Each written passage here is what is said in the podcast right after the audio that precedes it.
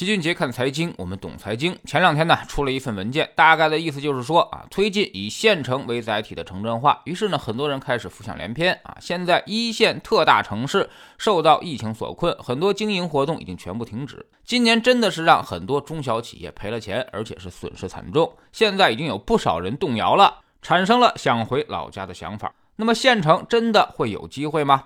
我们先来看一组数据：二零二一年底，我国城镇常住人口为九点一亿，其中呢一千四百七十二个县城的常住人口为一点六亿人左右，三百九十四个县级市的城区常住人口为零点九亿人左右。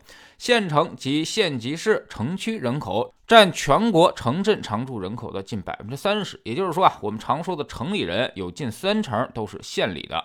所以，强调以县城为载体的城镇化其实也不过分，甚至转移农村人口也是有步骤展开的。一开始大家都是年轻力壮的奔北上广深，后来一波出来的又想赚钱又想恋家，基本上就全都奔了省会城市啊。而现在，农村基本就剩下了老人和留守儿童。那么对他们来说，再进行转移，很难让这些老人和留守儿童去大城市奋斗了。那么最合适他们的，恐怕就是县城。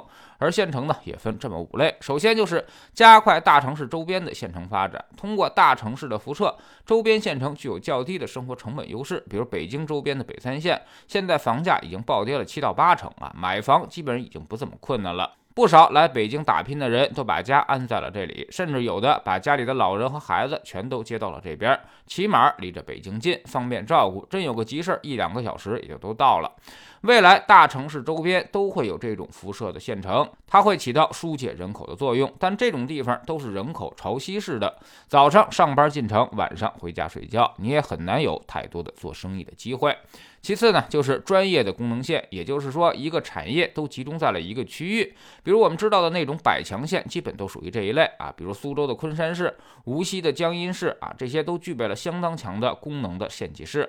还有遵义的仁怀市，这是酿酒之都；还有能源突出的榆林神木市。这些地方一般经济活动都很强，如果是专业上的、产业上的人才啊，确实是在这些地方可以得到发展的。第三、第四就是农产品线和生态线，这个就跟农业对接上了，往往是农村和大城市中间的纽带，也是农业工业化的起点啊。但是这种县城的发展吧，它肯定不会太快，除了农业之外，其他的经济形势它很难有生存的土壤。第五就是引导人口流失线转型发展，一个地区如果人口大量流失之后，啊，原来的工业基础肯定就不复存在了，所以就得想想其他的办法，寻找新的发展路径。那么怎么发展呢？这个政策就不知道了，你得自己去想。不过老齐可以告诉大家，基本无解啊！一旦人口流失，就必然会发生地区经济收缩。一开始劳动力走了，后来有钱的家庭也卖房子带着财富离开，最后呢，这些地方剩下的人口结构就会越来越糟糕，财政负担会越来越重，收入会越来越少。大家一门心思都想当。公务员，因为外面根本就找不到工作了。但是啊，公务员越来越多之后啊，说明营商环境也就变得越来越差。每个衙门口都会卡你一刀，所以投资和做生意的就很少到那些地方去了。最终，公务员也会发不出工资的。这就是未来我们绝大多数县城要发生的事情。刚才我们也说了，近两千个县城可能会有百分之九十出现收缩，这已经是不可避免的事情。因为人口总量不增长了，年轻人数量下滑的速度，未来十年会变得非常的快。那么对应的结果就是人口存量增多。除了北京、上海还在控制人口之外，其他地方基本上都不惜代价的在抢夺人口了。大量的年轻劳动力都会被吸纳到省会城市以及强二线城市当中，有本事的、有门路的，甚至有点财富的都走了。而且是落户，不是打工，区别就在于落户是卖掉老家的房子，带着财富离开，而打工是在外面赚钱，然后拿回去消费，所以它决定了财富的流向。之前由于大城市房价太贵，落户限制也严格，所以很多人都选择了返乡置业，把财富带回老家。但现在基本上完全开放了，很多省会甚至是零门槛落户，那么就必然让大家带着财富离开，出现财富的负向流动。所以这种情况下，你还想返乡创业吗？啊，人都走了，还有什么需求呢？没有需求，哪来的生意？如果你在大城市打工做生意都觉得很艰难，那么回老家、回家乡就会变得更加的困难。不少当年逃离北上广的，回老家不超过三年就又都杀回来了。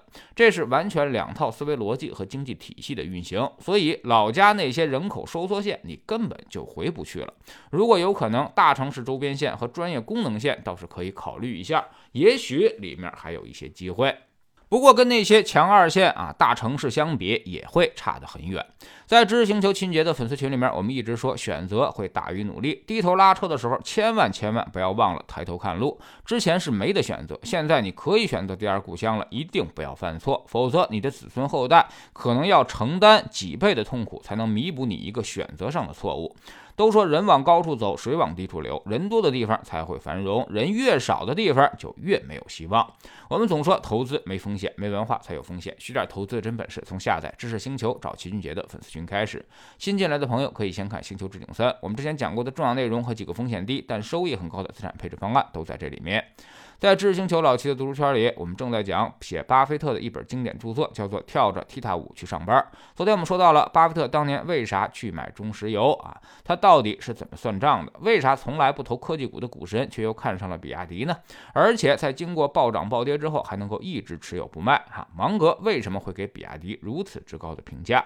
现在加入知识星球，找老七的读书圈，每天十分钟语音，一年为您带来五十多本财经类书籍的精读和精讲。之前讲过的二百三十多本书，全都可以在星球读书圈置顶二找到快速链接，方便您的收听收看。苹果用户请到齐俊杰看财经同名公众号，扫描二维码加入。三天之内不满意，可以在星球 APP 右上角自己全额退款。欢迎过来体验一下，给自己一个改变人生的机会。老齐的新书就叫做《齐俊杰看财经》，正在京东和当当火爆发售啊！这本书呢，是我们多年经验和绝招的总结，包括定投、周期、估值、配置的方法和思路，全部都有深入的讲解。喜马拉雅的小伙伴可以在 APP 顶部搜索栏直接搜索齐俊杰的投资书友会，老齐每天讲的市场策略和组合配置以及讲过的书都在这里面。